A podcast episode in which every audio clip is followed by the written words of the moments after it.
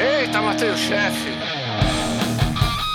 Está começando o seu novo podcast de games, o Matei o Chefe, o podcast que a gente termina de matar o chefe, salva o game, eh, salva a garota, vê os créditos subir e vem aqui trocar uma ideia das nossas experiências, nosso clubinho do livro, clubinho do jogo. Aqui a gente mata a cobra e mostra o pau, ou melhor, mata o chefe e conta pra vocês. E aqui comigo está. Eu sou o Beto Baderna, salve, salve galera. Eu sou o Vivaldi. E eu sou o Shinkoio e aqui estamos para trocar essas ideias maravilhosas quinzenalmente nesse podcast aqui que vai intercalar com episódios em que um vai ser uma pauta mais o que, que tá rolando, né? Essa coisinha mais pessoal da gente trocar uma ideia. E no outro vai ser um episódio fechadinho, bonitão, que a gente vai zerar um jogo de cabo a rabo e trocar a ideia dele até o fim, até matar o chefe e não ter mais nada o que falar dessa porra desse jogo.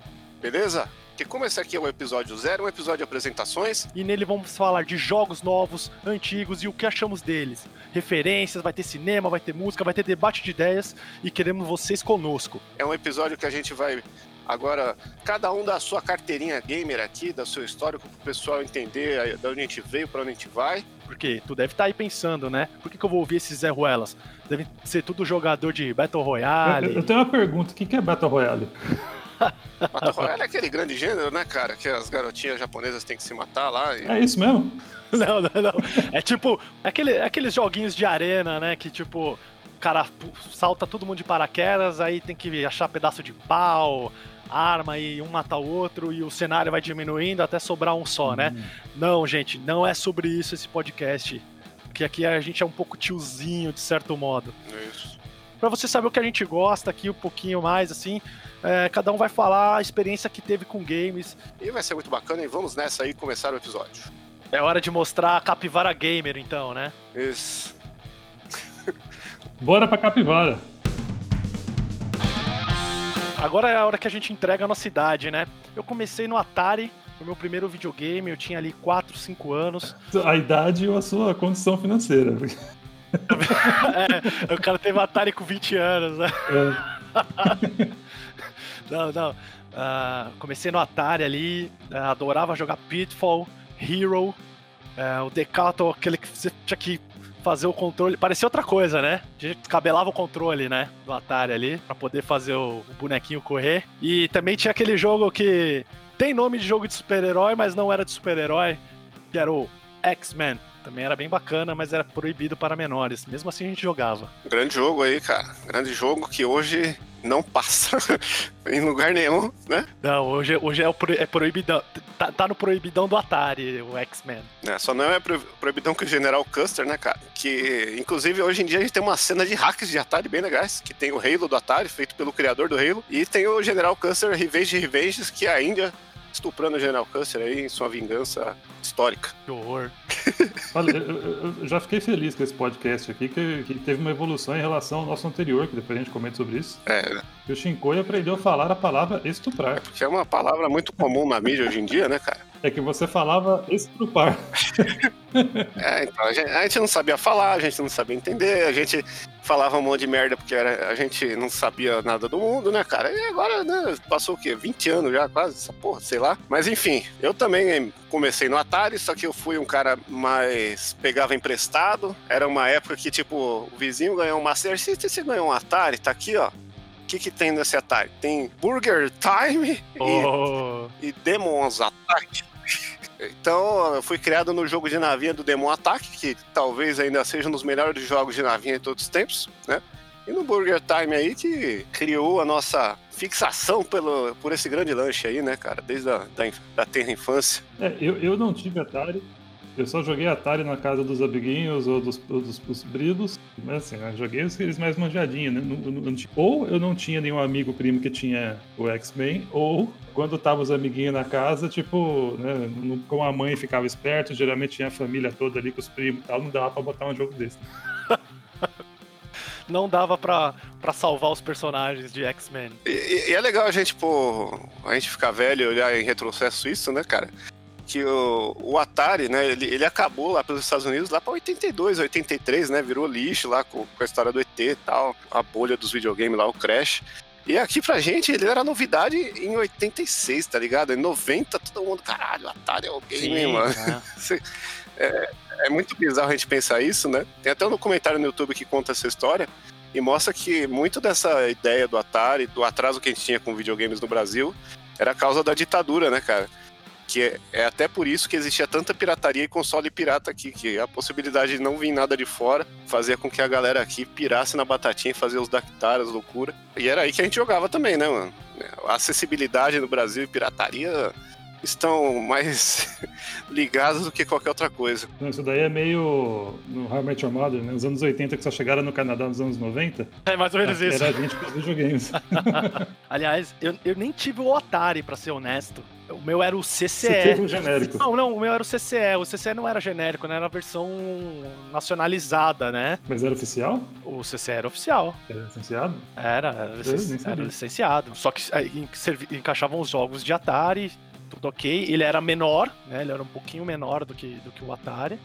Mas o controle era parecido, era o mesmo estilo de, de joystick do, do Atari. Se eu não me engano, tinha os botõezinhos amarelos ali. É, o CC era o Super Game. Então, foi essa versão que eu tive. Mas também foi ali. É, 87, 88, ah, acredito, tenha sido mais ou menos nesse período ali. Mas não era, não era oficial, não. Você era um pirateiro Não era oficial? e a polícia vai te pegar. Cara, eu acho que não, Não. era assim como o que foi o meu primeiro videogame, né? O Phantom System, ele não era oficial, o Turbo Game não era oficial, o Dynavision, nada era oficial, velho. O Phantom System não era gradiente? Era gradiente, mas não era oficial. Caramba, e a gradiente metia o piratão mesmo, era Metia isso? do louco, metia do louco. A história da Gradiente é que a Gradiente metia o piratão, tanto que a Nintendo veio pra cá, viu o que os caras faziam e viu que os caras fizeram uma engenharia reversa que eles não conseguiam replicar exatamente. Ele conseguia rodar o jogo sem replicar o hardware.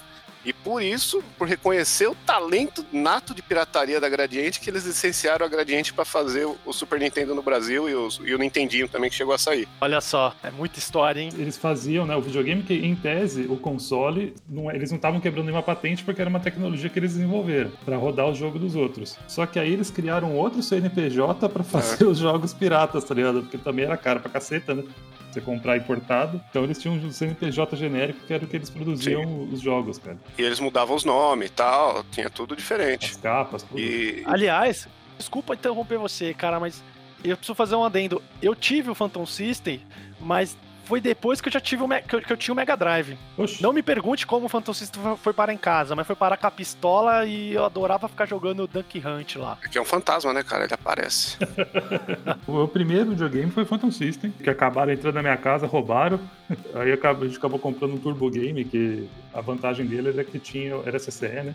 A vantagem dele era que aceitava os dois cartuchos, né? O americano e o japonês. O japonês era o quadradinho pequeno, Era né? pequeno, é, era acho que era 61, 61 e 72 pinos, né? O japonês era de 61. O que, que eu jogava muito? Eu jogava muito Pitfall, que eu nem sei se esse negócio era o Pitfall de verdade, acho que não, acho que foi o nome que a Gradiente deu. Ah, provavelmente não era de verdade, porque o Pitfall era do Atari. Era do Atari, não atirava, tá? Mas o jogo era muito bom, cara. Tinha um futebol, claro, né? Sempre tem um futebol que a gente joga pra caceta. Pelo menos eu, eu, eu, eu e o Baderna aí, né? Nesse grupo. Jogamos até hoje. O que você jogava Pitfall era um Pitfall que o cara parecia o Mario, que tinha um chapéuzinho e bigode? Isso, aparecia o Mario e atirava. Era o Super Pitfall que, pirata. que era, era oficial, só que era do- uma versão do, do Nintendinho. Era isso mesmo? Ah, então tá certo. Era isso mesmo, tá certo. Você tava na pirataria, mas o jogo era real. Olha só. Alguém aqui teve Master System? Eu roubava o Master System do meu tio. Era. Só jogava Sonic e. Desgraçado do Alex Kidd, que vá pro inferno, né? Todo mundo tem saudade do Alex Kidd, eu tenho ódio, porque eu joguei minha- muitas fases daquilo lá em busca da moto, e depois de, de meses, né? Criança retardada que não sabia jogar direito, quando eu consegui pegar a moto ale- aleatoriamente, porque nada fazia sentido pra mim, a primeira coisa que eu fiz foi bater e perder a moto instantaneamente. Então nunca mais eu joguei Alex Kidd, jogo desgraçado batia nos urubu lá. E, cara, era só isso que eu joguei no, na época, né? Depois eu fui jogar outras coisas tal. Até umas coisas que eu acho bizarras, tipo Gunstar Heroes, Ah, bacana. que é bizarraço, né? É uma versão. Ah, mas era, era legal, era- mas era legal. Porra, é um jogo que você não acredita que tá no Master System, né, mano? Talvez, acho que o melhor jogo do Master System até hoje aí que, que ninguém valoriza. Até porque ele é um porte do Game Gear, né? Agora, se alguém aqui teve Game Gear, foi Playboy, hein? Foi. Eu, eu, eu não tive, mas joguei. Você teve, Vivardi? Não, não tive, mas eu cheguei a, tipo, dar uma testadinha só. Porque, né, teve um detalhe que o. um dos meus irmãos, ele teve uma locadora, uma loja de, de videogame. Então eu joguei muito nessa época. Eu joguei umas coisas assim que, tipo, só uma vez. Puta, que criança feliz. Que criança feliz, cara. É. Cresceu numa locadora de games, mano. Pois é, mano. Não tem como. de muita gente. Jogou aquele Master System sem fio? que era uma antena de rádio assim, que se ligava e ficava na TV assim. Ah, um primo meu tinha esse. Nossa, eu nem lembro disso. Nossa. O primo meu tinha esse, mas Nossa. era cinza, não era? Cinza? Tinha cinza e tinha rosa. É, eu lembro disso. O console era o controle e ficava inteiro na sua mão, com antena, e aí você colocava um receptorzinho na TV, e a qualidade de transmissão era horrível. E aí você põe um cartucho mesmo e ficava jogando aquela merda lá, só que, meu, era o, era o plug and play do mal. Aliás, aliás, nessa época aí era aquela época que tinha caixinha atrás da TV que você colocava TV e game. Uhum. Que aí quando você. Depois que você parava de jogar o videogame, você não voltava a caixinha pra TV, sua mãe ia lá ver o. Ver a novela? Ver a novela, qualquer coisa, falava que o videogame tinha quebrado a TV. Eu não sabia que tinha que mudar a chavinha lá atrás, né, cara? Cara, muito cedo eu já descobri a conexão áudio-vídeo. Porque eu lembro que quando eu comprei o Turbo Game, velho, ele deu pau na instalação e não saiu o som. A gente levou na loja, trocou, que realmente tava sem som. Aí quando chegou o segundo, tava com a mesma merda. Aí a gente levou na loja, só que dessa vez saiu o som. Aí meu irmão começou a fuçar lá, ele viu que tinha lá o, né, o cabinho branco e o amarelo, e tinha esse, essa entrada na TV também. Ele pegou um cabo XPTO lá, ligou, ligou, funcionou limpinho, perfeito, sem interferência. Olha só. É, muito cedo a gente já aboliu a caixinha TV Game e, tipo, era uma conexão muito melhor, né? Tem, com certeza. Ah, só para fazer justiça ali, eu esqueci de um jogo que era fantástico para jogar com a galera no, no Atari, cara, que era o Esconde-Esconde. Puta jogo maneiro. Dá pra esconder até debaixo do tapete no jogo. E sobre o Master System, cara, eu fui jogar Master System só. No, eu jogava no vizinho, né, cara? E adorava o Alex Kidd. Tanto que a, o meu sonho era ter um, um adaptador para conseguir jogar o, o, os jogos de Master System no Mega Drive, mas eu nunca tive. Eu alugava às vezes, né? Mega Drive você nunca teve? Não, eu tive o Mega Drive, ah, tá. mas eu nunca tive o Master System. Eu jogava no meu num vizinho, era vizinho da minha avó, na verdade, jogava na casa dele. E eu vivia com tipo, vontade de, puta, eu queria ter, queria jogar Alex Kidd em casa. Miracle World lá, acho que era esse. Não tenho certeza. É esse aí, o da moto. É. Maldito. E aí, tipo, pirava no jogo, queria jogar, só que não tinha como. Aí eu juntava uns trocadinhos, ia, falava com meu pai pra gente ir na locadora, e aí às vezes conseguia alugar o, o adaptador e alugava o Alex Kidd junto, né? E aí jogava o jogo de Master System no Mega Drive. Aí, o cara já tava no Mega Drive, mano. Quando eu lembro do Mega Drive, eu, era uma época de vaca magra pra minha família, mas meu pai, ele trabalhava com informática, né? Sempre trabalhou. E aí a gente tinha um computador lá, um, um XTzinho, só jogava uns, uns, joguinhos educativos, né? Porra, bem lembrado, cara. Eu tive um ST, velho. 386 ST que eu jogava. Eu joguei Wolfenstein nessa porra. Aí, e, e aí, pra mim, videogame de 16 bits, pra mim, é isso aí. É Wolfenstein, é, é Doom, é, é, um full trotzinho, um Prince of Persia, né? É, eu jogava essas porras, só que aí. Cara, eu acho que não existe jogo mais difícil de pronunciar do que o Full Throttle. Throttle maravilhoso também, só que aí já é um pouquinho depois, né? Aliás, o remaster tá no Game Pass, né? Tá, tá. Tá, eu tava jogando Full Throttle no Game Pass, só que aí, cara, existe o advento do scan no Wii, que é a melhor forma de você jogar esses jogos, cara. Porque você joga apontando pra tela lá, com controlinho, é maravilhoso. É literalmente um point and click? Exato, cara. Você pega lá, ó, coloca, faz o hackzinho lá, coloca todos os jogos na versão em português, porque se você vai comprar o remaster não tá em português, se eu não me engano, né? Aí você vai lá e faz o jogo, mano. Todo no, no point and click construir, né? Mas voltando ao, ao assunto aí, né, cara? Nesse paralelo aí de Mega Drive e tudo, existia aquele grande fenômeno do Mortal Kombat, mano. Que era a coqueluche da garotada. Que era o que movia a, a sala de aula que era o que fazia o jornaleiro vender revista para cada semana sair uma capa diferente, você comprava de novo porque achava que tinha um Fatality novo que você não tinha descoberto na edição anterior, né? Os caras eram filha da puta. Comprava aquela ação games da folha gigantesca, né? Que não, não cabia em lugar nenhum, né? É. Era assim, você ficava comprando durante um ano, aí no final do ano eles lançavam, tipo assim, ah, todos os golpes do Mortal Kombat do Mega Drive, todos os golpes do Mortal Kombat do Super Nintendo. Ah, todos os golpes com fatalities, né? Todos, aí depois da outra edição. Aí chegava no fim do ano, vinha uma revista com tudo compilado. Você caralho. Dia completo. É. E na época o jogo ainda chamava Mortal Kombat, né? É. Porque assim, É. a gente cresceu falando tudo errado. Então, assim, meu jogo, meu jogo favorito de Mega Drive é o Kid Camaleão. Aí.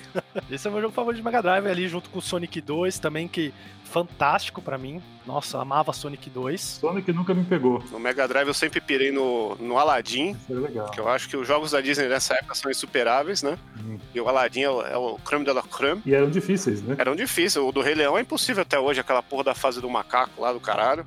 Quackshot era o melhor, hein? Top do Mega Drive, eu acho. Tinha o Quackshot e tinha aquele. Tinha aquele Maui Island lá. Tinha também que era o, Castle of Illusion 2 lá, que era com o Mickey e com o Donald, também era fudido. Bem, muito bom. O Mickey Fantasia, era super difícil o Mickey Fantasia. É, mas o Mickey Fantasia já era mais baixo orçamento perto desses aí, cara. Cê- cê- o Pato Donald sempre foi superior ao Mickey em todas as mídias. O Quackshot, cara, tinha tipo meio que puzzle, assim, né? Você tinha que fazer um negócio numa fase pra conseguir voltar pra outra e, e liberar o caminho, sabe? É, Era muito maneiro, cara. Muito maneiro o Quackshot. mas hoje, depois de velho, cara, eu comprei aquele Mega Drive da Tectoy, né? E aí, relembrando, jogando as coisas, tem um jogo que eu, eu sempre ligo e jogo essa porra, que é a porra do Contra do Mega Drive, que eu achava difícil pra caralho na época, e depois de velho eu percebi que era só decorar e fazer as coisas. E eu fico me sentindo muito foda jogando isso aí. E ele e Gunstar Heroes, assim, são, são os, os tops do Mega Drive. Cara, do Mega, qual que era o nome daquele jogo do- que era uma revista em quadrinho, cara? Que o cara ia. O Comic Zone. Isso. Outros, era muito bom também, velho. Era muito legal. Que ele ia atravessando os quadrinhos, né? As páginas do quadrinho. Puta, era muito bacana. Bem, bem legal também. E no Super NES, Tinha tu- tudo a mesma coisa, só que tinha a porra do Mario. tinha os F0. F0, que era 3D. E Mario? Tinham vários Marios, né? Por isso que eu tô perguntando, né? Porque tinham vários. Ah, Marios. tá. Tinha vários. Podia faltar. Era Super Mario World, o Super Mario All-Star, e acho que era isso, não era? Tinha Dr. Mario, Mario Kart. Ah, Mario Kart. Que era Tinha 3D. bastante, tinha uma 3D, três dedos no, no, no botão ali. E Vou ter que explicar essa qualquer dia. ah, essa daí é só pra, pra quem é old school. Mas. Super Nintendo eu jogava pouco também, eu- é- era um jogo que eu ia na casa dos amigos. E era também a, a galera do Mortal Kombat, só que quem tinha Super Nintendo falava, aqui eu tenho o Killer Instinct, que é muito melhor, porque também tem Fatality e tem putaria, porque a menina mostra as tetas, né? Lembra disso? De verdade. Que era Donkey Kong de luta. né? Donkey Kong de luta. Era Como Donkey- assim, cara? Era o Donkey Kong de luta. A mesma tecnologia gráfica. Era Donkey Kong de luta. Ah, mas é porque era da mesma empresa, né? A Rare, né? Era, é, mas, mas era exatamente a mesma tecnologia de fazer um, um 2D com uma carinha de 3D, com profundidade e tal, né? Isso. E, e só abrir aqui um parênteses que a gente pulou, que é legal falar, que são os beaten ups dessa época. Street of Que Rage. tinha os fliperama vagabundo, Street of Rage, Final Final Fight. No, no Super Nintendo, todo mundo jogou essas porra. É meio redundante falar, mas é legal, porque senão vai ter alguém falar, ah, como é que os caras falam a, história deles não. É que é muita coisa, gente. É, nunca jogaram um Cadillac e dinossauro. Estamos fazendo aqui um ampassando só pra, pra mostrar que a gente é gente como a gente. É, não, jo- jo- jogamos fliperama, né? É, tipo, Sim. os melhores jogos do Flipper pra mim, assim, do fliperama, fora Street Fighter, que antes você só jogava Street Fighter no fliperama, né? Então, assim, meu pai, meu pai era taxista e tinha um, um- trabalhava num ponto de táxi que tinha um fliperama enorme, uma casa de fliperama enorme em São Caetano. Aí, cara, ele me dava um saco de ficha, ia trabalhar, eu ficava lá dentro, lá, jogando fliperama. E aí jogava o... Você percebeu o- que você falou umas 20 palavras e acho que umas 15 foram fliperama? É mesmo, cara, foi mal. Mas assim, Tartaruga Ninjas do Fliperama, o, ó, de novo, mais uma vez Fliperama. Tartaruga Ninjas era muito legal. O, aque- aquele dos Simpsons, cara, Puta, esse só tinha em shopping, velho. que podia jogar em quatro pessoas, assim, era muito legal. Pegava o skate e dava no. Era tudo os be- beat'em da, da época, né, cara? Um muito bom Cadillac Dinossauro. Gente, é tanto jogo que se a gente for falar, vai ser um episódio só pra falar do Mega Drive. Aliás, eu vou É. cometer, falando de Super Nintendo, eu vou cometer uma vez uma blasfêmia aqui. Muita gente vai me xingar, tal, tudo vai ficar com raiva.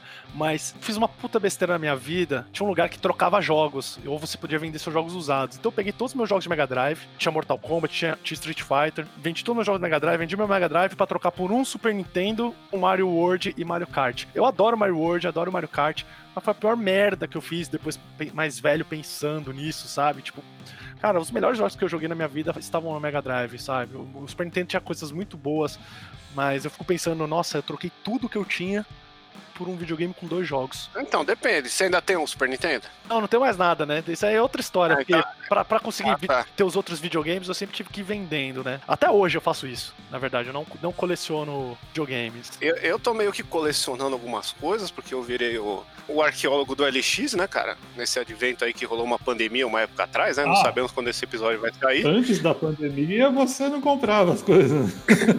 É, não com o mesmo fervor, né, cara, que eu estou no momento. Eu só queria colocar um adendo aí de fliperamas. O que eu mais gostava de fliperamas eram as coisas que nunca ia ter em casa nem fodendo.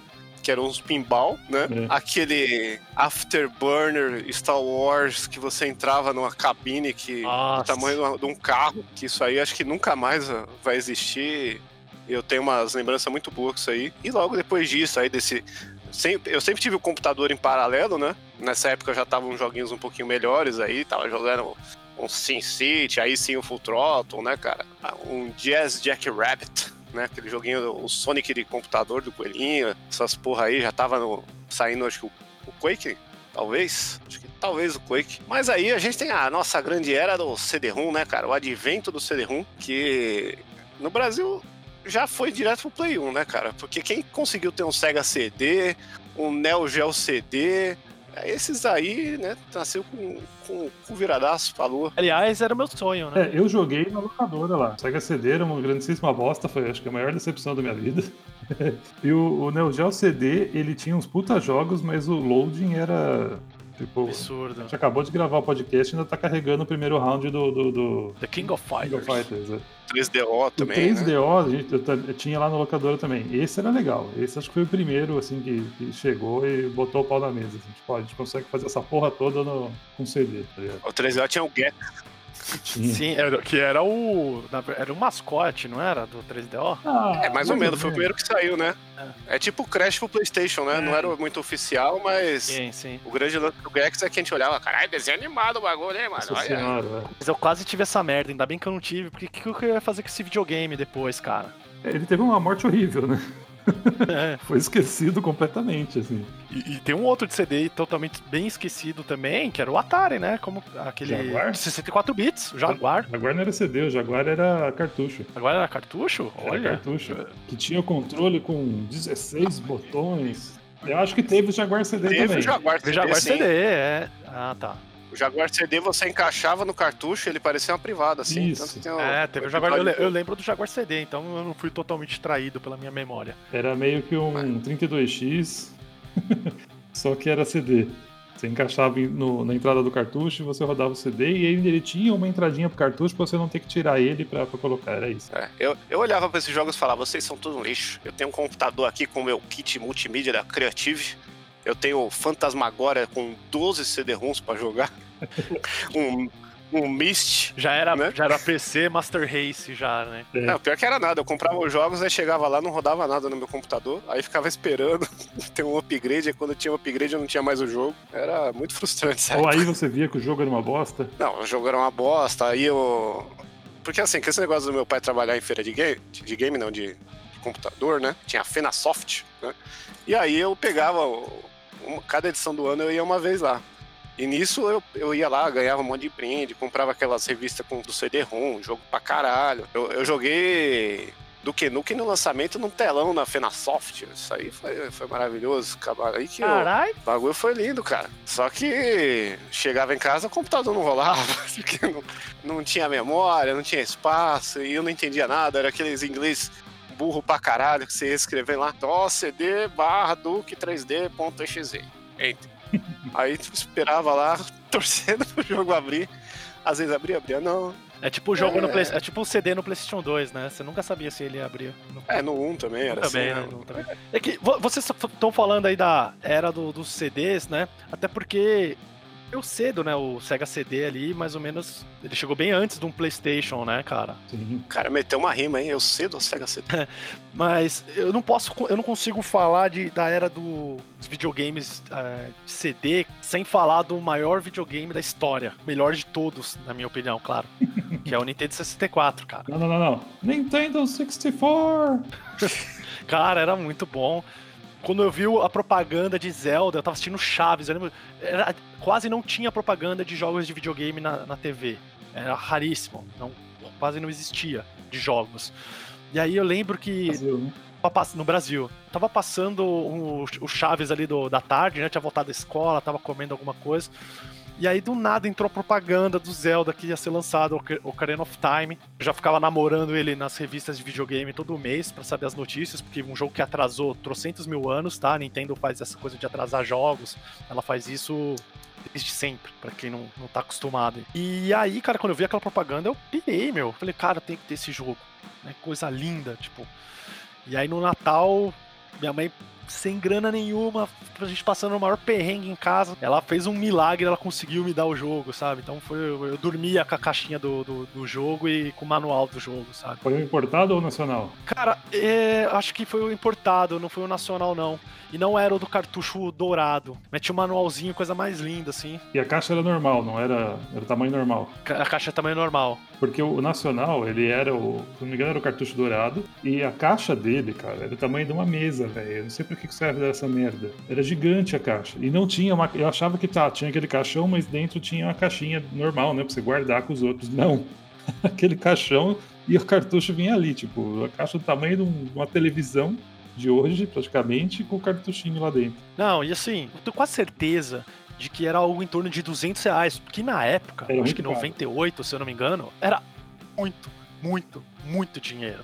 Era milzinho, né, cara? Era um carnezão do, do mapping por um ano. Era quase isso, era praticamente isso, porque assim, 200 reais ainda é muito dinheiro. Né? Mas a gente, uh, nos últimos anos, nós estamos acostumados, né, mal, a pagar 200 reais num jogo. Mas naquela época, 98, cara, né? Era um negócio absurdo. E sim, TST4 para mim, com GoldenEye, jogando com mais três colegas, assim, era aquele multiplayer, era muito legal.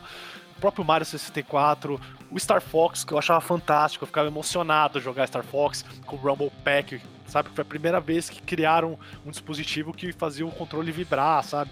Era uma coisa espetacular para mim. Agora vocês podem falar à vontade de, de, de videogame de CD.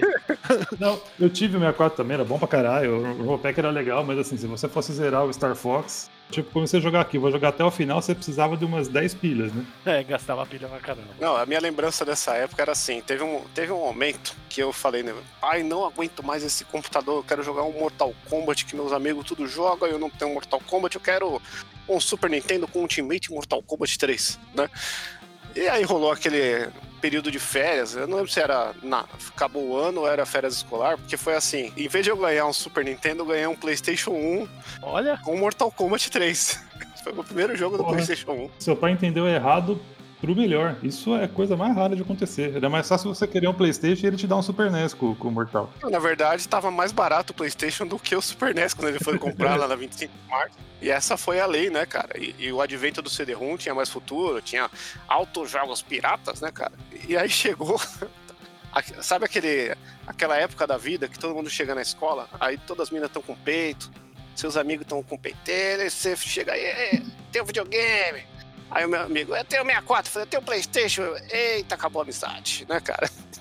Foi nesse momento que virou-se aquela carteirinha gamer assim de fudeu, toda semana ia comprar jogo pirata, porque Playstation era foda, né, mano? Esse por 10 reais? É, era cincão o do Play 1, porque o Play 1 quando saiu, nessa época, era tudo mídia prata ainda. Sim. Era aquela pirataria que era feita pra enganar, não era essa pirataria que era feita pra vender barato, né? Mas, mano, eu joguei Play 1 pra caralho. Eu jogava até FIFA no... FIFA 98, meu FIFA favorito até hoje, que é o FIFA que dá pra dar carrinho à vontade. Tem o Society lá que não tem escanteio. Maravilhoso. Só consigo jogar esse, o resto eu nunca joguei. Tony Hawk aí foi o jogo da minha vida no PlayStation. Acho que eu nunca joguei tanta coisa quanto Tony Hawk. Pegava, zerava o jogo inteiro com todos os personagens num dia só. E aquele negócio, não tem, não tem memory card? Eu vou decorar o jogo pra poder jogar. Eu, eu perdi umas três horas para fazer tudo. Era nesse nível, cara. Nossa, memory card, pode crer. Eu acho que foi aí que começou essa coisa de, de guerra de consoles, né? Eu tenho um, eu tenho o outro, né? Antes não tinha muito essa discussão, né? O amiguinho tinha, sei lá, jogava e pronto, né? Depois começou essa, ah, o meu é melhor porque é de CD, melhor que o seu que é de fita. Ah, é, sempre teve. E eu ficava assim, meu, o Nintendo 64 é o melhor, não quero saber dessa porcaria de Playstation. Eu olhava assim as imagens, eu nunca tinha jogado, mas eu olhava a imagem na, numa tela, assim, passava numa locadora e via a imagem na tela, falava, olha, tudo pixelado, né? Não falava isso porque eu nem sabia falar isso na época, mas você olhava aquela coisa e falava, cara, que coisa zoada. E aí, meu pai era separado da minha mãe, e eu cheguei lá na casa do meu pai, e tava com um PlayStation lá. Tinha uns 30 jogos, tudo pirata, lógico, né? Foi aí que eu conheci, que eu joguei finalmente Metal Gear e Resident Evil. Tinha o Resident Evil, ele já tinha o Resident Evil 1 e 2. Para mim foi um negócio fantástico. Eu me apaixonei pelo PlayStation, por essas séries até hoje. Só, só lembrança boa. E assim, né? O videogame tava lá que era para eu poder ir mais vezes lá visitar meu pai, né? Tipo, ele tentando me comprar. Só que deu duas semanas, eu levei pra casa, falei, deixa eu levar pra casa só pra terminar esse jogo e nunca mais voltou pra lá. então foi isso que aconteceu. Caralho, o cara fez eutanásia no pai, mano. Eutanásia. É, mano. Tirou os aparelhos, né? é, eu, eu tive o Sega Saturn nessa época é, antes de ter o 64. Aí, é Playboy, olha só. É, eu tive o Sega Saturn. Porque eu já tinha a, já tinha locadora lá e tal, né? Então tinha os contatinhos, né? Aí eu peguei. Era caro, hein? Era. Mas a gente, tanto o console quanto os jogos, conseguia comprar dos, comprava pela locadora, tá ligado? Comprava com CNPJ, mas pegava pra mim. Então não ficava tão caro. Também não tinha pirataria. Depois, depois talvez até teve. Não lembro. É, demorou muito pra ter a pirataria do Sega Saturn. É, então. Era um negócio com o Game Shark dele, só que não era tudo que rodava. Inclusive, acho que foi em 2018 que conseguiram desbloquear totalmente o Sega Saturn, pra você ter ideia. Olha, Caramba. eu lembro que eu joguei muito, né, os de corrida lá, o Daytona, Sega Rally. Nossa, bons demais, bons Sim. demais.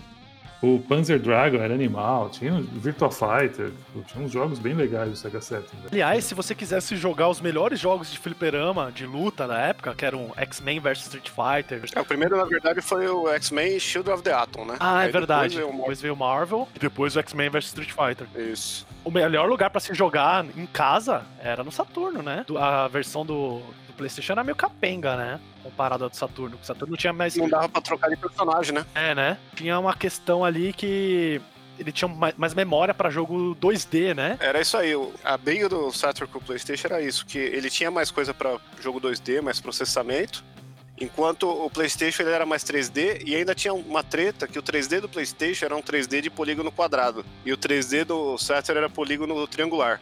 Então todo jogo, por mais que fosse 3D pros dois, nunca era equivalente e o do PlayStation era melhor, porque era uma merda fazer os cálculos e montar as coisas pro Saturn, porque tinha que refazer tudo de novo o gráfico, né? Sim. Mas aí o 2D ele ganhava, só que mesmo assim você tinha que ter uma expansão de memória, né? Pra, pra fazer esse negócio de troca de personagem, pra jogar o The King com todos os frames também. Ah, é verdade, tinha uma expansão. Tinha, tinha um cartuchinho atrás que você colocava. Verdade. É, mas aí o PlayStation começou a arregaçar. Quando saiu o Tekken 3 pro PlayStation, Aí, mano, o, o Tekken eu acho que foi o jogo mais passar o pinto na cara da concorrência que teve, porque chegava pro, pro, pra galera do Saturn, ó, se liga aqui, não é de gordo, dando essas grandes manobras de chute na cara.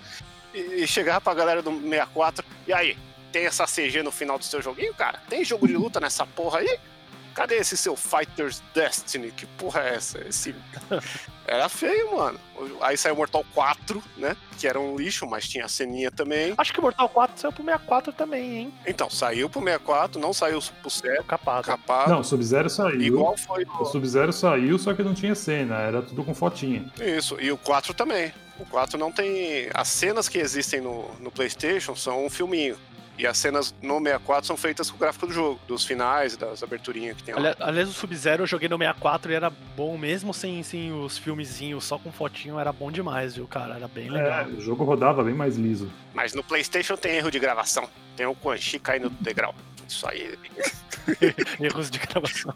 Só no PlayStation só no PlayStation, né? E aí tinha essas brigazinhas aí que, pô, eu, acho que foi o videogame que eu mais joguei na vida, assim, presencialmente, que parava, que era aquela parte da vida que ó, é estudar e jogar, não tem mais nada pra fazer nessa porra, né? Aí dedicava pra caralho, joguei, puta, acho que é o videogame que eu tenho mais carinho, é o Play 1 mesmo, que eu, eu senti a evolução dele, né, mano? Nossa, você, é só vocês pegarem e colocarem quando saiu Mortal Kombat 3 pro PlayStation 1 e quando acabou o PlayStation 1, porque eu joguei tudo. É. Não, eu conheci Metal Gear, cara, no PlayStation 1 e aí, meu, isso já me faz ir para o PlayStation 2, porque o jogo mais esperado para mim. É, assim, o PlayStation 2 era caríssimo. Vendi meu 64, vendi meu PlayStation. E ainda tive que colocar uma grana para comprar um, um, comprar um PlayStation 2. E o meu sonho era jogar o Metal Gear 2 que eu via cenas assim, pô, ficava maluco, via as imagens, né? Na verdade, eu nem via cenas, eu via as imagens nas revistas e falava: caramba, cara, olha esse Metal Gear 2, que coisa mais linda. Foi o meu primeiro jogo, junto com o PlayStation 2, que eu salvei. Eu não tinha memory card, porque o memory card era caríssimo do Play 2, não sei se vocês lembram, era bem mais caro que o do Play 1. E eu salvei essa bagaça, assim, sem memory card, cara. Sem tirar de tipo, Varei um dia jogando, assim. Caralho, isso era foda, né, sem, mano? Sem pular cena, sem pular cena. O Fernando odeia cenas de 40 minutos, uma hora dos Metal Gears. Ah, não, isso daí é do Metal Gear 4, né? Que, que, que era um absurdo. É, o Metal Gear 4 é o Metal Gear que o console certo de você jogar ele é o YouTube, né? Netflix, né? Não tem Netflix, é só no YouTube. O jogo, é, o jogo é bom. O jogo, é pena que é curto, mas é bom. Se você pular as cenas, ele é curto. Caralho. Mas você tá pulando uma, um grande console aí, que acho que o Vivard teve o Sim. Quest, Dreamcast, né? Tem, Ah, tem gente que fala verdade. Dreamcast, eu fico todo nervoso, cara, quando alguém Puta fala que Quest. pariu, Eu, né? caralho, mano. Onde você tirou um Quest dessa porra, mano? É Cast, Cast, é mais fácil falar Cast do que Quest. Quest. O Dreamcast era legal, cara. Ele, ele não usava CD, né? Era acho que GD que chamava, né? Isso, Cabia um giga, né? exato, isso mesmo. Aí, consequentemente, tinha uns piratas que os caras pegavam e metiam uma, uma compressão bosta nas cenas pra, pra caber. Tirava uns créditos, né? É, fazia umas coisas assim. Mas era bem legal, cara. Foi um- eu me diverti bastante com o Dreamcast. Eu comprei ele numa época que eu tava meio. tava trabalhando, estudando, tava meio sem, sem grana, assim. E, tipo, aí um amigo meu tinha, trabalhava comigo, ele tinha. Aí ele falou assim: cara, na, na Pajé tá tanto, tá ligado? Tipo, um valor barato. Eu falei: jogo você vai pagar, tipo, 5 conto. Nem isso. Aí eu falei: ah, vou pegar um, né? Peguei, tipo, joguei pra caceta. Só que o que, que aconteceu? Ele não tinha nenhum jogo de futebol legal, cara. É verdade. Aí o que, que eu fiz? Fui no Mercado Livre e eu, assim, eu tinha vendido o 64 e tal, e, e- eu acabei ficando com. Eu não consegui vender alguns jogos, né? Entre eles o Superstar. É Superstar Soccer que chamava? International Superstar Soccer! Tinha um Valderrama na capa. É, era do Valderrama, era esse mesmo. 98, se eu não me engano. Era 98, é, isso aí. Aí eu entrei no Mercado Livre, fui ver lá, assim, Nintendo 64, 50 conto. Comprei um usado só pra jogar futebol. Caralho, Então fiquei com o 64 e o, e o Dreamcast, cara. futebol de 64 no Dreamcast. Eu lembro que eu jogava Dreamcast na locadora, mano. E eu fiquei muito achando que era o futuro dos games. Quando eu coloquei Crazy Taxi, escolhi o carro e apertei já começou o jogo. Caralho, não tem loading, cara. É um jogo de CD sem loading, né? Mas depois todo jogo tinha um loading mesmo, porque era só porque o jogo era um arcade, né, cara? Sim. Não era nada demais pra carregar. E o jogo que eu mais gosto, cara, do Dreamcast é Dynamite Cop, que nada mais é do que o Die Hard 2 do, do Sega Saturn, que é um beaten up. Só que os caras não conseguiram a licença e fizeram um, um jogo muito retardado, que, mano, é, é maravilhoso aí, quem puder ver, jogar. Eu tenho um Dreamcast hoje que eu só ligo pra jogar isso. e tentar jogar outras coisas e parar e falar, não, vou jogar Dynamite Cop. Mas tinha jogos bons, cara. O Red Hunter era legal pra caramba. Assim, O Sonic Adventures 2 era muito bom também. É que assim, o Red Hunter era, era um proto GTA. O Sonic tem pra tudo hoje. Você vai comprar no Play 4, tem lá Sim. pra você comprar, Sim, né? tem, tem esse mesmo jogo. Ah, todo o, o Jet Set Radio é muito louco, o Spe- Space Channel 5. Não, cara, tinha É, o, tô- o Virtua Tennis, que eu acho que o Virtua Tennis 2 é o melhor jogo de tênis que existe até hoje. Louco. Os jogos de tênis são uma bosta hoje. É um esporte tão simples, né? Pra você fazer um jogo bacana, os caras só conseguem fazer um pior que o outro, velho. Por isso que o tênis do Wii ainda é legal, mais legal do que muita coisa que saiu aí. Não, é, hoje, se você for pegar um console atual, o melhor jogo de tênis é o Mario Tênis, do, do Nintendo Switch. É, esses jogos de esporte mais simplesinho, eu gosto quando os caras metem poder e fica loucura. Vôlei de praia, tênis. Se não tem golpe especial, não vale a pena. Mas o Play 2, né, cara? O Play 2 também é um puta marco na vida, porque o Play 2 foi aquela geração assim que deu um salto gigante, né? Comprei o meu Play 2 quando saiu 007 Nightfire e GTA Vice City. O GTA Vice City foi o motivo da minha vida de comprar a porra do Play 2. Eu tenho até hoje a notinha, paguei 1.500 reais. Caralho. Pois é. Acho que eu paguei mais, cara. Eu acho que eu paguei uns dois mil reais no Play 2 na época. Era Mano. muito caro. A gente não pagou 1.200 no Play 4, velho? E sim, mas nessa época o dólar era muito baixo, né? É, Tipo, a gente comprou o PlayStation 4 por 1.200 reais. Era a época que pobre ia pra Disney. Época que pobre ia pra Disney. Exato. Pois é. Mas gastar R$ 1.500 no Play 2, né, cara, com um jogo pirata, destravado, era foda. Com o destravamento É. Magic 3, porque não, não tinha Matrix ainda, Não né, tinha cara? Matrix ainda? Que era o que pegava tudo. E, e o memory card era caro pra caralho também. Caríssimo. Acho que eu joguei GTA Vice City. Até hoje, acho que é um dos jogos que eu mais gosto. Se pá, é o meu GTA favorito, porque trilha sonora, ambientação, sabe, a cidade. É um negócio que não tem igual. Eu, eu- acho que tudo que, que eu jogo, eu, tento enfiar um GTA Vice City em algum lugar lá. Nesse paralelo, tem um jogo também que eu devia ter falado no Fliperama, que é a porra do Metal Slug, que é uma das minhas coisas favoritas da vida. Muito bom. Mais, mais pra frente a gente fala melhor disso. Meu, o Play 2 foi muito foda e Play 2 foi a época que eu conheci o Vivardi. É, eu tava lembrando aqui. Você comprou primeiro e você comentou desse 007 que você caralho, vou ver a abertura. Aí, de repente, tipo, você tava se fudendo e você percebeu que você tinha que jogar a abertura. É, foi a primeira vez que eu tive isso num jogo, cara. Que Você começava, tipo, num sniper assim, você. Oxi, o que tá acontecendo aqui? E aí eu lembro que eu fui comprar o meu, eu comprei no- lá na Santo Figênio. E aí deu algum problema nele. Pra voltar lá e reclamar, é, você foi comigo. Não sei se você vai lembrar disso. Caralho, É, não lembrava disso não. eu lembrava que tinha, você estava envolvido em alguma parte dessa compra. Doideira, mano. Porra, mas foi aí, com esse Play 2 aí, que a gente começou a, a trocar figurinha, que a gente se conheceu na faculdade de publicidade, né? Uhum. E a gente começou a trocar jogo, trocar ideia e tal, e a gente acabou fazendo o, o nosso finado esse podcast que era o For Games, né, cara? Na verdade, no começo não era nem podcast, era de review de jogo de Play 2 o site, né, mano? Era um blogspot. É. Que a gente, a gente comprava os jogos e ficava fazendo review e jogando lá, mas uns review muito. É, muito louco, cara. Você atira e estoura a cabeça do cara. Nota 5. E isso se estendeu até a próxima geração, né? É, o site passou até chegar no Play 3, no, Xbox. no Xbox e tal. 360, né? É. O Xbox One, alguém teve Xbox aqui? O primeiro não. Na época não, mas hoje eu tenho. A questão do PlayStation 2, pra mim, teve, teve, um, tem um marco, é o gráfico, né? Uma evolução espantosa do- de uma geração pra outra, assim. É. PlayStation para o PlayStation 2. É monstruosa, assim. É um salto gráfico absurdo, assim, de um pro outro, sabe? É tipo, o rosto do personagem não é mais o risquinho. O personagem tem rosto. Vocês lembram Metal Gear 1? Metal Gear 1 era risquinho, assim, o rosto dos personagens. No 2, Metal Gear 2, do PS2 era. É. Tinha nariz, a pessoa tinha nariz, boca, olho. É o advento do dedo separado, mano.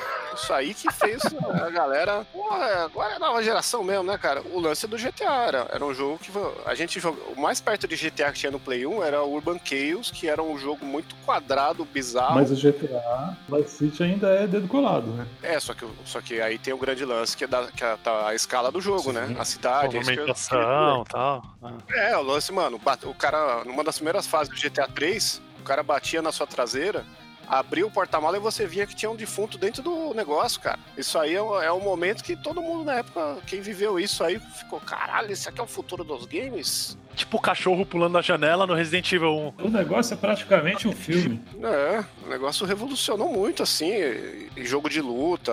Quando- o Tekken 4, por mais que é o pior Tekken de todos, porque a grande evolução que os caras fizeram, além do gráfico, foi, ó, por que, a gente não coloca uma pilastra aqui no meio da luta, né, mano? Mas o gráfico era fudido, CGs, a qualidade do DVD, né, cara? O PlayStation sempre teve isso, né? Ah, você pode ouvir CD, agora você pode é. assistir DVD, que era a desculpa de muita gente pra co- comprar o Play na época, é. né? Até porque aparelho de DVD era caríssimo também. Então você pagava um pouco mais caro e tinha um videogame que tocava DVD. E foi o mesmo com o PlayStation 3 depois, Isso. também, com a questão do, do Blu-ray. É, a Sony usava os videogames pra Popularizar a mídia. ter uma base é, instalada maior de uma, da mídia que eles estavam investindo no momento. É. Sim. E a gente acabou, nessa do PlayStation 2 aí, nesse esse salto, acabou passando o cubo, né? Eu não tive, mas sonhava, eu sonhava em ter o GameCube e nunca tive, sabe? Ah, eu não sonhava, não. Nossa, eu sonhava, porque tinha exclusivos, tinha o Resident Evil Remake, que ele chamava Rebirth, né? Era exclusivo, foi exclusivo por muito tempo, e o Resident Evil 4 também era exclusivo, né? É, o que eu mais queria era o 4, só que depois que saiu, aí eu perdi toda a vontade de ter um GameCube, né, cara? Que o Resident Evil 4 também foi, acho que, um dos últimos marcos do Play 2 aí, do, dessa geração, né? De jogo que mudou o jogo, mudou o jogo de novo, né, cara? Sim. Que até, até, até hoje a gente tem herança aí de câmera, de posição, de modo de jogar, de ambientação, que vem desse Resident aí que ditou O tudo. GameCube era um milagre, né? Porque ele era pequeno, ele tinha um, fo- parecia um fogãozinho e, e ele era muito potente. O problema é que, mais uma vez, a- foi o mesmo erro do Dreamcast com a SEGA. A Nintendo quis investir numa mídia proprietária enquanto já tinha outras bombando ali já, né, consolidadas. E aí quis inventar, era um mini GD, não lembro como que era, qual que era a mídia do, do GameCube. Acho que era isso aí mesmo. Era, era um CDzinho menor, né? Cabia um giga e pouco também, acho que quase, acho que era dois, é. na verdade. Só que limitava muito, Sim. né? foi outra a mesma merda do 64, né? Não quis usar a mídia dos outros e botou o cartucho. Se, se o 64 fosse em CD, velho, teria sido o melhor videogame de, Sim. de geração fácil. Não só pra nós, mas pra, pra muita gente teria sido. É, é. Com certeza. E o GameCube foi a mesma coisa. Ao invés de botar um DVD comum, não. Não sei se eu não queria dar o braço a torcer pra Sony ainda, né? Que deu aquela treta do desenvolvimento do PlayStation. Pode ser, pode ser. E não queria pagar, né, licenciamento para usar, pra usar a mídia. E, porra, foi uma, uma cagada de novo. Sim, verdade. Mas também era bem potente. Ele era mais potente que o PlayStation 2, né? Isso é a verdade. Mas acabou não, não virando. E aí, depois que lançou Resident Evil, igual o Shinkoio falou, depois que o Resident Evil 4 saiu pra PlayStation 2, eu perdi a vontade de ter o GameCube. É, o que ele tinha de mais potente, na verdade, era um filtro de serrilhado muito foda, porque era muito mais redondinho os jogos no, é. no GameCube do que qualquer outro lugar, né? A lapidação do, do jogo, assim, era, era foda. Até por isso que os jogos de o Resident, ou os jogos mesmo do, do Mario, do Luigi que tem nele, assim, você olha até hoje, assim, são jogos atemporais, né? No, o gráfico não envelheceu. Ele tem uma ideia daquela geração, né? Enquanto alguns jogos do Play 2 mesmo, você olha você vê uns quadrados ali, umas afeições, assim, que hoje em dia não passa tanto, né? Sim. Cara, puta console. E eu, eu sempre quis ter por causa do controle, porque eu achava muito bizarro, eu sempre quis jogar naquele controle. Era bem legal, né? Porque era uma coisa assim, eu adorava o controle do 64, então aquele controle do, do, do cubo era uma coisa assim, tipo, nossa, evoluir o controle do, do 64, né? É, o, o controle do, de tudo sempre era muito foda, né? O Dreamcast mesmo que a gente falou antes, cara, ele era um controle que você olhava, cara, esse videogame aqui é de adulto, hein, mano? Olha essa porra desse controle, mano. Você, você segurava aquilo lá, não era uma croissant, tá ligado? Era, era um, um, um, um, pão italiano gigante. Era um pão de torresmo. É. Porra, mano, era muito grande. Você, você abraçava o controle. Assim, não, e, e, o legal também do, do, Dreamcast é que o memory card você enfiava no controle e tinha até linha, né? Os minigames, alguns jogos Sim. davam minigame. É, minigame e alguns, tipo Resident Evil Code Verônica lá, era o monitor cardíaco do personagem, era no, naquela telinha, era legal pra caralho. Bem, bem, Só que era caríssimo, bolado. né? Caríssimo. Sim. Mas aí vamos já pros semifinalmente, né, cara? Que aí chegou o advento do X-Boca, que dominou tudo.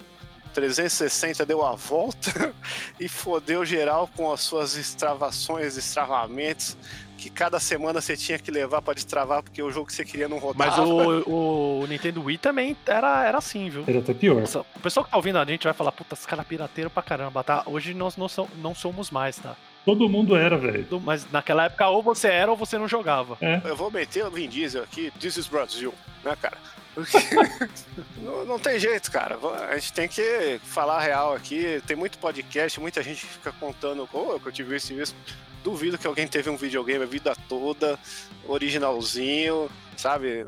Molecão. Aí só se o cara for velho mesmo e sempre trabalhou. A gente que era moleque não tinha como, não, né, cara? Não, assim, é, eu, tinha, eu tive muito original por causa da locadora e da loja lá, né? Que eu falei, tinha esses canais pra eu comprar com preço menor, mas, porra, se não, velho, sem condições. Isso é tudo pirata mesmo. Eu hoje, eu tenho um negócio que às vezes eu, eu compro um jogo na promoção, ou, ou quando eu acho um jogo que eu gosto muito, eu compro original, porque, mano, eu, eu gostando daquela porra, eu quero ter ele guardado aqui, sabe? Eu queria ver o manual que eu nunca vi na época, então tem essa, essa justiça que demorou um pouco para chegar, né, cara?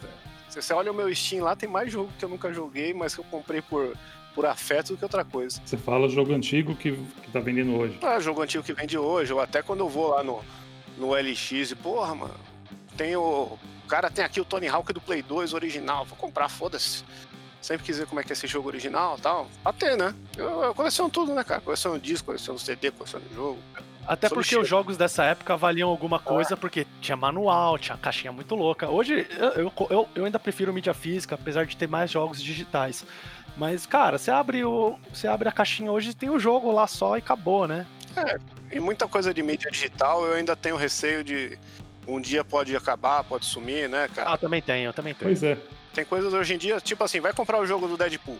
Não tem lugar nenhum, cara, em mídia digital. Os caras perderam o direito, perderam o jogo sabe? Você vai comprar música do Guitar Hero Rock Band não tem lugar nenhum. Mas esse é outro assunto. Vamos falar do PlayStation 3 e 360, que aí a Microsoft comprou a briga mesmo, porque foi um videogame que, meu. No Brasil. Todo mundo teve.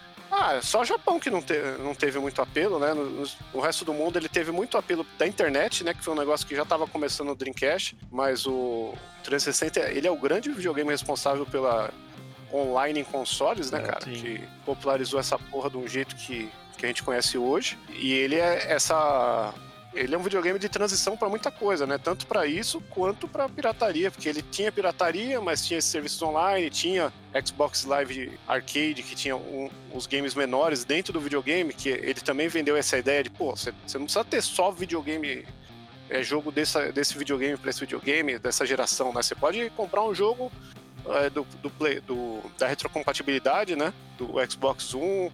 Você pode pegar um, um, joguinho menor aqui, indie, né? Que aí ele, ele popularizou jogos como Braid, que deu essa alavancada aí, essa ideia de jogo indie, jogos menores. Pô, o negócio era muito foda, mas eu demorei um pouco pra ter, porque eu tava num período de vacas magras, né? Ficava, joguei Play 2 até o, o bicho morrer e não ter mais nada. Até o momento só tinha. É, Pro Evolution Soccer, manos da Coab Hack 2012. Então, nessa época aí, há pouco tempo eu tinha conhecido o Vivard, né? A gente trabalhava juntos. Eu acho que a gente comprou junto praticamente, né? Pouca diferença, né? O, o 360, né, Vivard? O 360 eu não lembro, cara, mas eu acho que sim. Antes disso, a gente tinha comprado o, o Nintendo Wii, né? Que também a gente não pode pular esse, que senão o pessoal fica bravo ali, né? Eu acho que foi depois que eu comprei o Wii. Certeza? É depois, depois, pô. Depois. É depois. Ah, então. É não, tá certo. Então a gente teve. A minha ordem foi 360 Wii PlayStation 3. É verdade, foi isso mesmo, porque eu lembro que a gente tinha junto.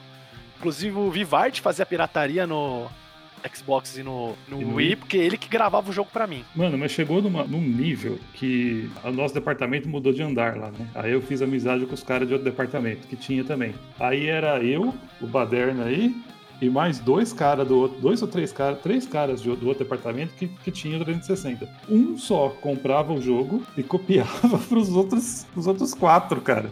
Era uma loucura essa época aí. Comprava pirata, né, cara? Sim, comprava pirata e aí copiava pros outros quatro, né? A gente... É que também tinha uma sacanagem que era assim, a mídia do Xbox era DVD dual layer, né? Sim. Era muito raro ter jogo que era single layer. É. E geralmente o dual layer tinha um layer que era do próprio destravamento, né? Que tinha atualização conforme os jogos saíam. E, e essa mídia era muito cara na época. Só a mídia virgem era, era mais cara que um jogo pirata do, do PlayStation 2. Sim, mas era assim, tipo, você pagava, sei lá, no começo eram uns 10 reais a mídia.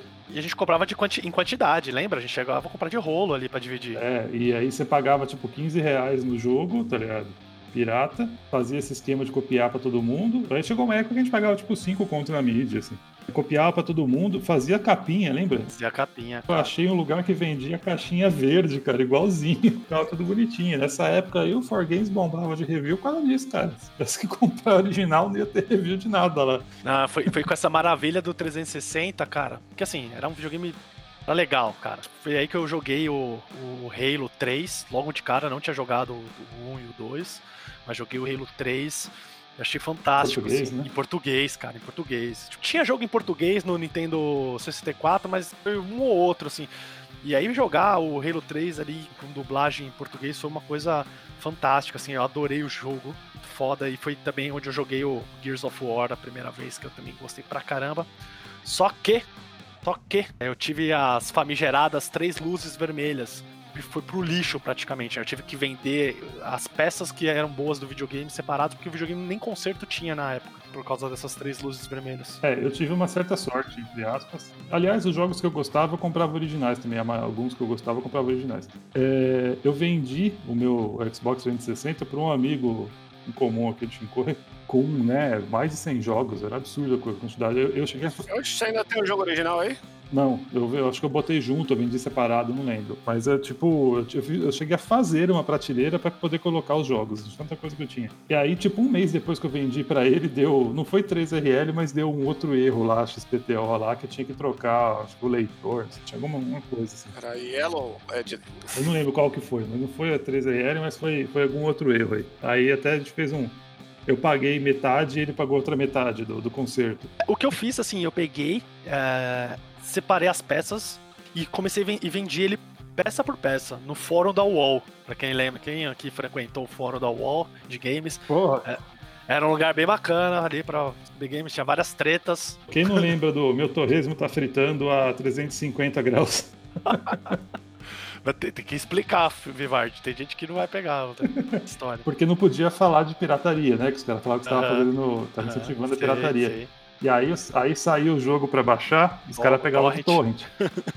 É, e aí, pra falar que, tipo, o jogo tava baixando a 350 kbps no torrent, o cara falava, meu torresmo tá fritando a 350 graus. Era, e eu consegui vender, e eu lembro que eu juntei uns 800 reais vendendo fonte, várias partes dele separado, inclusive ele queimado ali. Acho que eu peguei uns 800 reais. Vivard depois vendeu dele também, e aí nós fomos comprar o, compramos o PlayStation 3 eu cheguei a ter os três consoles ao mesmo tempo: o Play 3, o Xbox 360 e o Wii. O que, que fez vocês comprar o Play 3? Vocês lembram o jogo? Ah, cara, eu comprei o PlayStation 3, não foi nem por causa de jogo. Foi porque o meu Xbox queimou e eu fiquei puto. Eu falei, nunca mais vou ter uma merda da Microsoft. Mentira, porque eu tive o One depois e agora tenho o Series X. É, foi por isso, não foi nem por causa de jogo, de um jogo específico. Mas depois foi foda, joguei Uncharted 1, 2.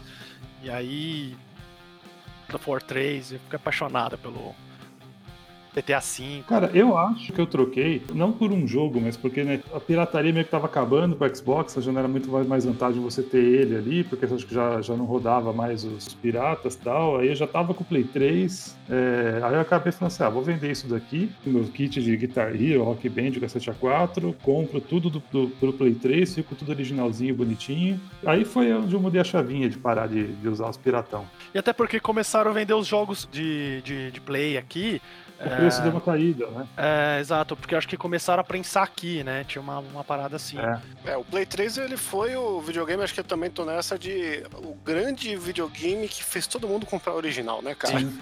A partir daqui, daqui para frente, não tem mais pirataria, porque o online é de graça, né? O, o, Xbox tinha que pagar, mas tinha pirataria, tinha essas gambiarra toda. Embora tinham mais ou menos os mesmos jogos, né, cara? Os exclusivos, God of War, quando saiu o God of War 3, eu acho que foi um fenômeno desgraçado, assim. Foi aquele negócio, mano. Foi demais. Só que, né, aquela batalha do começo lá, os efeitos de água, acho que até hoje é foda. O Guitar Hero foi um negócio que começou no PlayStation, né? Dois. Dois, é isso. Todo mundo jogava no controle. É, eu tive o Guitar Hero. No Play 2? Tive. Aí o cara.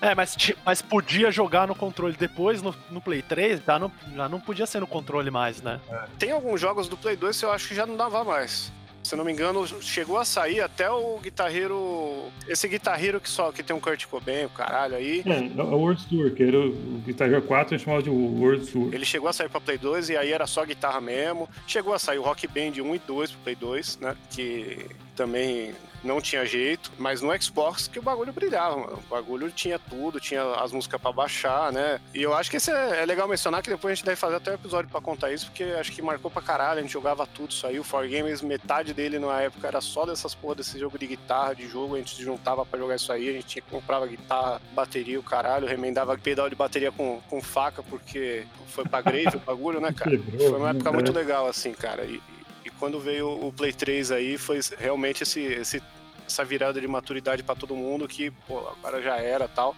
Eu acabei pegando tudo um pouco depois, que para mim foi uma época de trabalho muito desgracenta, assim. Foi uma época que eu fiquei meio fora de jogo. Eu tava largando o Play 2, aí depois eu consegui comprar um Xbox.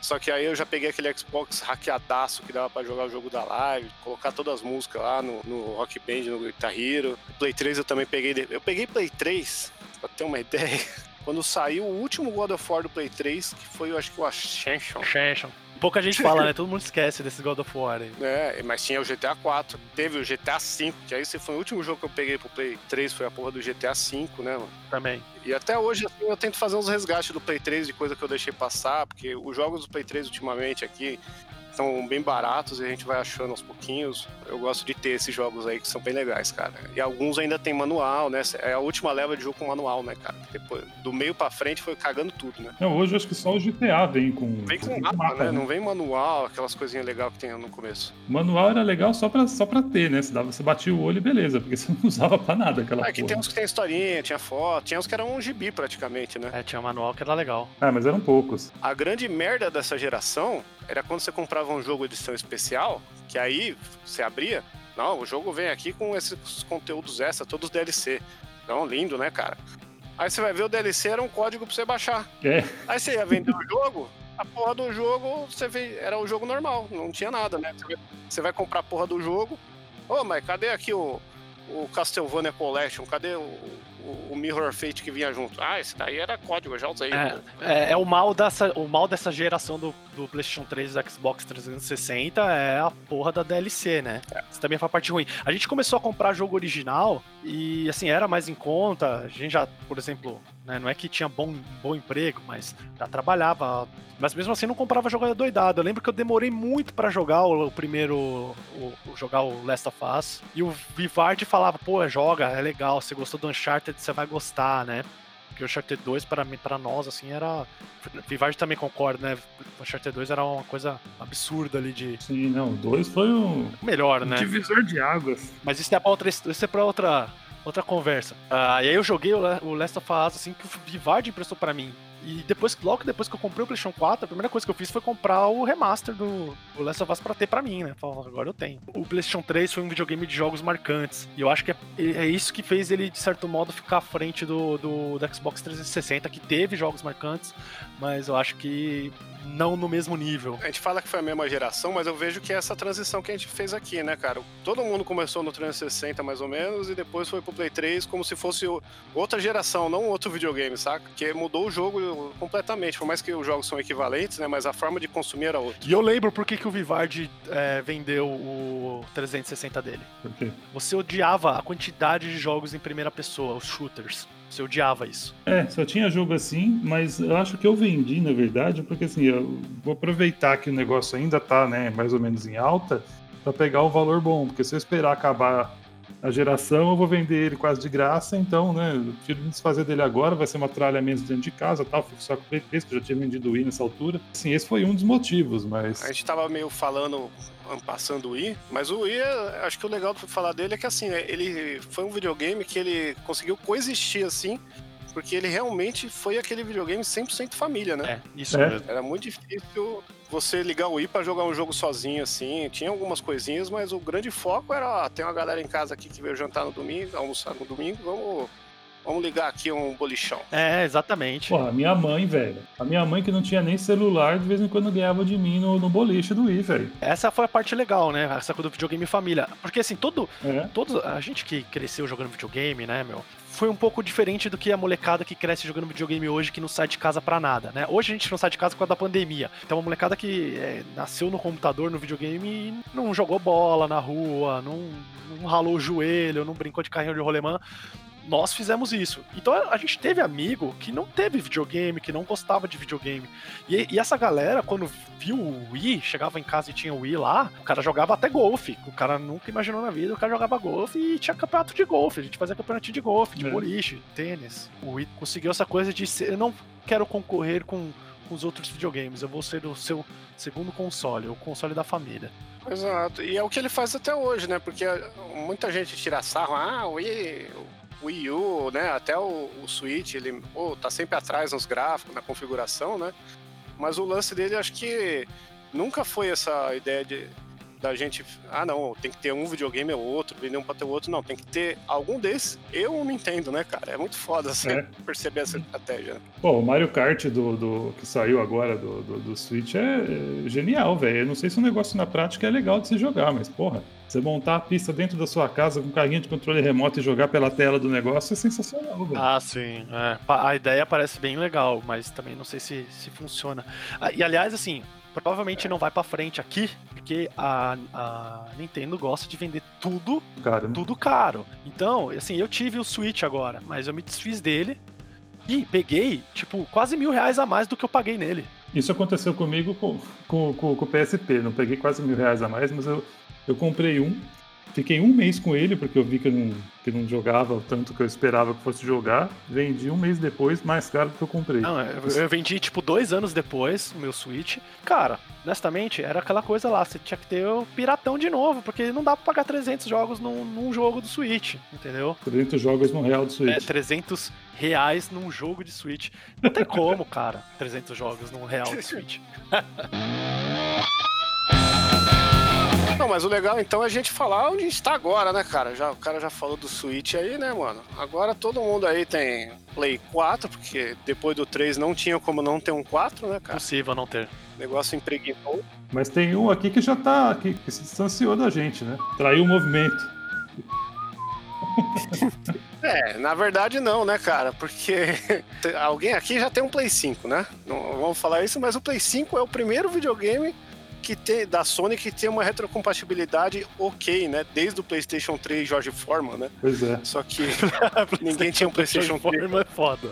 Porque é, parecia um grill mesmo aquilo lá, o play, primeiro Play 3, cara. Foda. Parecia não, né? Se você botasse uma carninha ali, ele fritava, porque ele esquentava pra cacete também. E, e ele tinha uma retrocompatibilidade fodida, porque ele tinha toda uma estrutura de Play 2 dentro dele, né? Depois foi tirado. Só que ninguém tinha jogo de Play 2 no Brasil para colocar ali naquela porra e jogar, não, ó, funciona igual, Sim. né? É. Então, a retrocompatibilidade do Play 4 com o Play 3 e do, e do 2 também era muito limitada, uhum. a, a edições especiais que só vendiam online, né? O Play 3 chegou a ter muito disco de remaster, mas também nada, sabe, tipo Tomb Raider, Jack and Dexter, esses joguinhos aí. Isso não é retrocompatibilidade, isso daí é você pegar e relançar o jogo pro, pro outro console. Exato. Agora, o Play 5 pro 4 tem a retrocompatibilidade. Mas o Xbox, esse filho da puta sabe o que é retrocompatibilidade, tem. cara. Eu comprei a porra de um Xbox clássico, aí eu descobri que tem jogo do Xbox 360 com compatibilidade do Xbox clássico, cara. Você, a caixa de 360 você põe no, no, clássico e funciona. O bagulho é muito bizarro, mano. Você compra um jogo de 360, põe no, no Shone, ele, ele vai lá e lê. Tem a lista de compatibilidade, né? Que não é tudo, mas é, bem grande. O negócio, os caras sabem fazer esse rolê. Você teve o Xbox One, velho? Não. É, eu, eu peguei o 4 recentemente, né? Pra, ainda estou me atualizando. Peguei. Nesse meio tempo eu tava jogando coisas no PC eu comprei um, um notebook para jogar o Doom de 2016, 17 lá. Que quando saiu esse jogo eu fiquei louco. O jogo mais caro que eu comprei na minha vida foi o Wolfenstein do Play 3, que foi um dos jogos do final do Play 3. E eu só comprei ele original de pré-venda porque ele vinha com um demo do Doom. Só que quando lançou o demo do Doom não ia funcionar mais no Play 3, ia funcionar no Play 4. Eu tomei no cu. Né? e na época que saiu o Doom, era mais barato eu comprar um notebook para jogar ele no, no médio do que comprar um Play 4, então eu comprei um notebook. E nessa época eu também joguei muita coisinha que eu não conseguia jogar desse intermédio de gerações, né, cara? Tipo Mad Max, essas coisinhas que saía meio pra tudo. Mas agora vai fazer dois anos, né? Estamos em 2021. Dois anos, é, um ano e pouco, eu, eu comprei o meu Play 4 depois de muito tempo, porque é, rolou uma coisa da epidemia, né, cara? Ficar em casa tal, né? Tá joguinho usado, falei, vou ter que tirar o atraso. Aí tá jogando esses Last of Us, aí, remaster, essas coisas. E é o momento que a gente vai falar agora aqui. E acabei comprando um Shone também, porque tava barato, oportunidades e Game Pass salva vidas. É, eu, eu fui primeiro no PlayStation 4, era um caminho óbvio, eu queria jogar Uncharted 4, que a gente comprou juntinhos, no mesmo dia, no mesmo lugar. Pois é, compramos juntos por 1.200 reais. Era 1.250, mas como a gente ia comprar dois, a gente, a gente, a gente conversou, era uma, era uma, uma gringa, né, na, na loja lá na Shopping, Shopping Oriental. Oriental. E aí, ó, se a gente levar dois, tem como tirar 50 reais? Aí foi lá, falou numa língua que eu não sei qual era, e voltou com uma cara de muito da vida com a gente, mas fez o, o desconto. Então a gente veio no descontinho de 50 reais cada um, que era uma versão. É, a versão americana, que foi que a gente comprou, era mais barata do que a versão mexicana, mexicana que era que rolava DVDs de qualquer área, né? DVDs de filme de qualquer área, uma parada assim, se eu não tô enganado. Não era isso não, era só porque o mexicano, ele era bivolt entre assim, né? como se o americano não fosse. Eu acho que tinha uma liberação também de, de DVD, cara. Não, de... É Blu-ray, velho. Blu-ray não tem região. O Blu-ray não tem, mas ele roda DVD também, né? Ah, mas aí, quem que vai comprar um Play 4 preocupado com, com que DVD ele roda? É, sim, isso é verdade. Aliás, só contar uma, um caso que eu lembrei agora, que o meu Play 3, comprei junto com o meu irmão, meu irmão comprou de um amigo dele, e era um Play 3 australiano. E quando ele comprou, o cara falou, é, australiano, ele é 220, né? Então, eu vou te... tem esse transformador. Ele me vendeu com o transformador lá, tal, né? A gente comprou junto. Aí vinha aquela porra daquele transformador para ligar o play, né? Aí chegou um dia que o play queimou. Eu fui levar ele para arrumar, aí o cara falou: Por que, que você usa isso? Ué, porque o bagulho é australiano, o cara me vendeu assim. Não, é bivolt, ó, funciona, o cara. Tá vendo? A vida inteira. É, o Play, o Play 3 e o Play 4, eles usam uma fonte bivolt no mundo inteiro. Então não importa o país que você compra, por mais que venha escrito lá que ele é 110, que ele é 240, ou que ele é bivolt, ele vai ser bivolt. O meu Play 4, que é o americano, que a gente pagou mais barato por ser 110, eu, eu uso ele aqui em Portugal, que é 220 normalmente. E, cara, foi aquela coisa, jogar Bloodborne no PlayStation 4. A minha decepção no PlayStation 4 foi o Killzone, que eu adorava jogar no PlayStation 3. Jogava online com o Vivard, inclusive. O 4 eu prefiro nem comentar agora. Depois eu comento um pouco mais sobre ele, porque ele tá numa listinha minha aí. Mas, cara, foi sensa- sensacional. E aí eu peguei um Xbox One, aquele o modelo, o primeiro modelo, o videocassete, né? Porque eu tava louco pra jogar o Halo 5. Porque eu esperei por tanto tempo. E quando eu joguei era ruim, o, não conseguia jogar um online. Ele não era nada daquilo que prometia. Né? E ele, o Halo tá, acho que desde o 4 na mão do 343 Studios da Microsoft, né? Ant- Antes era feito pela Band. E assim, esses caras não conseguem fazer um jogo. Tanto que agora apresentaram o que seria o Halo Infinite, né? E voltou pra forja o negócio, porque horroroso, né? Com gráfico terrível, enfim, entre outras coisas. E aí foi uma decepção e eu acabei vendendo o meu. Joguei o Quantum Break, que eu gostei muito. Tem as cenas de, de filme ali, com, de, de série ali com artistas reais, bem bacana. E eu acabei vendendo ele, não fiquei com ele, fiquei com o PlayStation 4 até o final da geração. E agora tô com o PlayStation 5 aqui, com o Xbox Series, Series X.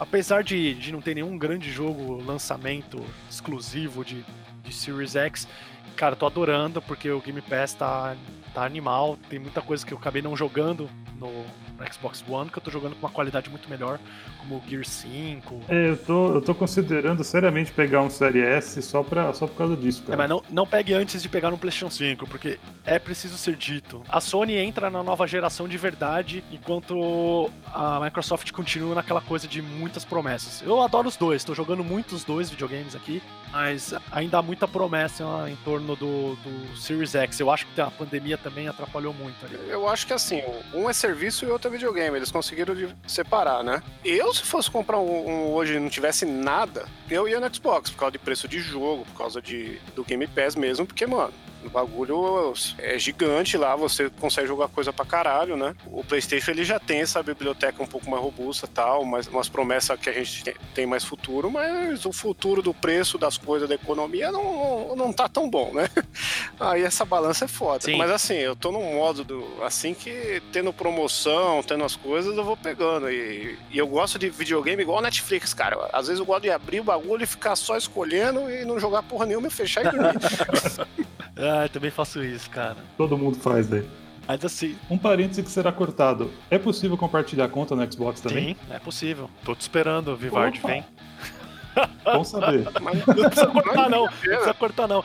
O Vivard e eu, eu tenho que contar aqui rapidinho. O Vivard e eu temos uma história ali. é, assim, nossas vidas estão unidas para sempre. Agora é pra sempre mesmo. né? Que. Sempre, porque. amigo de troca-troca. Amigo de troca-troca. Porque, cara, a gente. Desde o PlayStation 3 a gente compartilha as músicas do, do Rock Band. Rock Band. E aí elas migraram para o PS4 e agora estão no PS5. Então, assim, é, para sempre a gente vai seguir lado a lado aí, porque não só o Rock Band a gente compartilha muita coisa, mas acho que a gente tem umas 500 músicas, todas legais, compradas com dinheirinho, em quatro contas diferentes. Olha que merda, velho. É mais fácil eu, eu- eu- eu me divorciar do que separar a conta do. A Dani que não escute esse podcast. Né? É, acho que é isso. Essa geração é a geração atual, é a geração que a gente vai falar durante os episódios aqui, a maioria das coisas. Embora, né, a gente tenha a proposta de um episódio seu que a gente tá jogando, que geralmente vai ser esse tipo de coisa, né? É, vai ter um conteúdo retrozinho aí no meio, porque eu, eu, pelo menos, vira e mexe, tô, tô tirando o pó de umas coisas que. Então, vamos, vamos só finalizar aqui falando o setup de cada um, né, cara? O que, que vocês têm no momento? Eu tenho um PlayStation 4 e normal, né? Primeira versão, e um Nintendo Switch Lite, que é aquele que você não tira os controles e tal. Ele é literalmente um, um portátil só, não dá pra ligar a televisão e só. Fora volante. A gente vai falar também dos acessórios, tem o kit do, do Rock Band, tem o G29 da Logitech, volantão. Vivard é Ayrton Senna do, do asfalto. Antes fosse. Aliás, o jogo que ele mais jogou, né, Shinko? Shinko Traumatizado, aquela retrospectiva do, do- da Sony lá, Vivard. Eu também. Seus top 3, três jogos mais jogados de 2020. Fórmula 1 2020, 2019 e 2018. Não, 2018 não. 19 e 20 estavam lá. Não, mas, mas 2020 foi um ano, foi um ano zoado pra mim de videogame. Joguei muito pouco. Quando jogava era pra jogar Fórmula 1 com os amigos aí, que, que se juntam toda semana pra jogar e tal. Então por isso que tá lá. Senão não ia nem ter jogado nem isso. Eu- aí o meu top, o meu top 3 ia ser o Death Stranding e o Red Dead Redemption 2 e não ia nem ter o 3, velho. Não ia nem ter o Os terceiro. dois simuladores de iFood, né, cara? Você só anda do lado pro outro fazendo entrega no jogo. Adorei. Basicamente. Depois a gente vai ter que conversar sobre, muito sobre esse jogo aí, cara, porque esse jogo mexeu comigo. Death Stranding ou Red Dead? Death Stranding.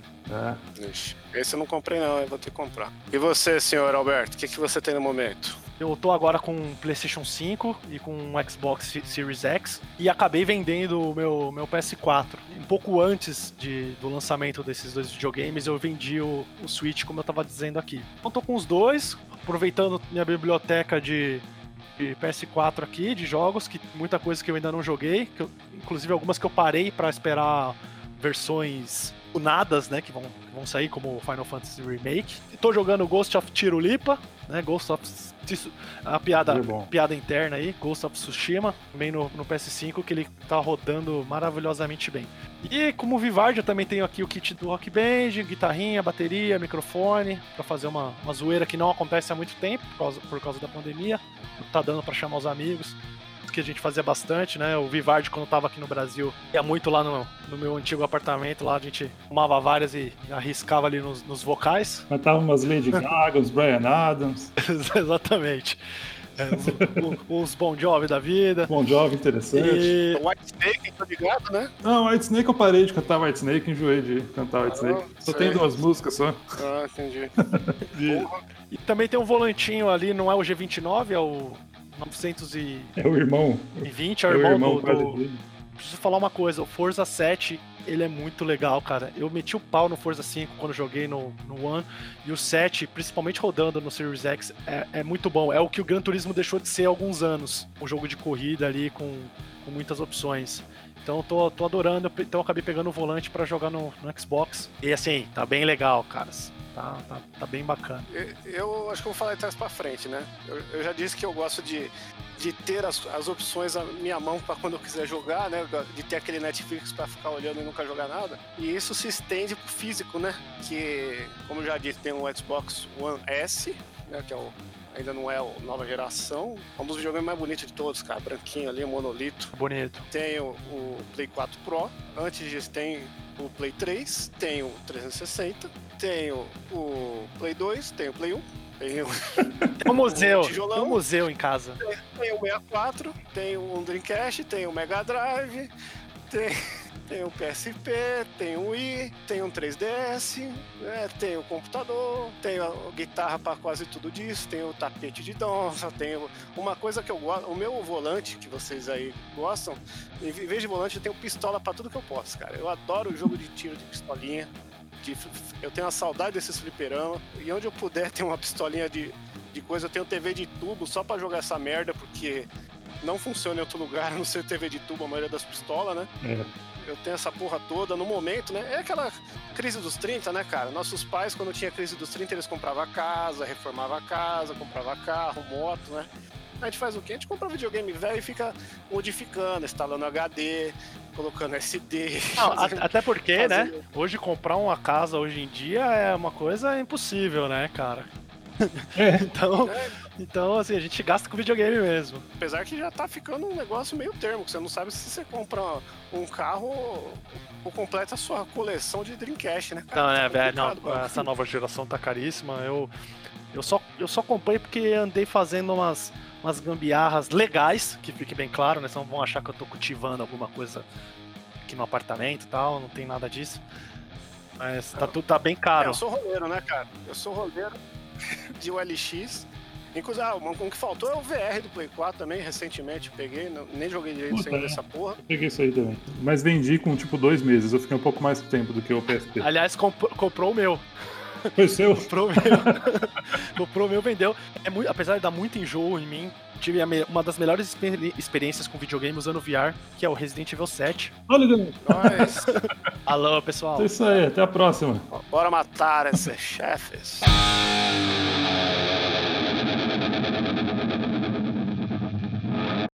Quem fez o que nesse episódio de Matei o Chefe? Alberto Nogueira, pauta. Fernando Vivaldini, edição, trilha sonora e pauta. Guilherme Barata, identidade visual e pauta.